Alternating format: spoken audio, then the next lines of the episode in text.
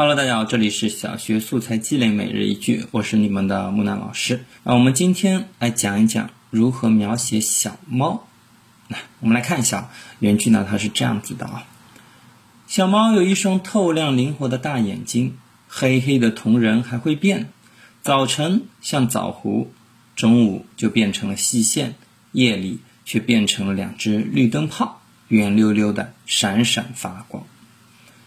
好了，哎，他写的是小猫的眼睛啊，分别通过不同的时间段来描写了这个小猫眼睛的变化。这个句子呢写的还是非常不错的。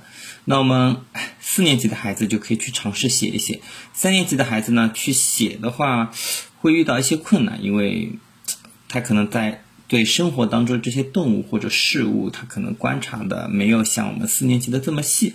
如果我们要去写这个句子，哎，我们三年级孩子要去仿写的话，那我们一定要在写这一个句子之前，先对你要写的这个事物，一定要进行一个非常仔细的观察啊。那么也可以来看一下木兰老师是怎么对这个句子进行仿写的。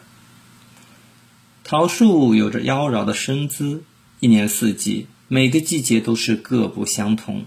春天，它会披上一件绿色的外衣；初夏，粉色的桃花早就开满了整个山坡；秋天，又剩下光秃秃的树枝，进入了香甜的梦乡。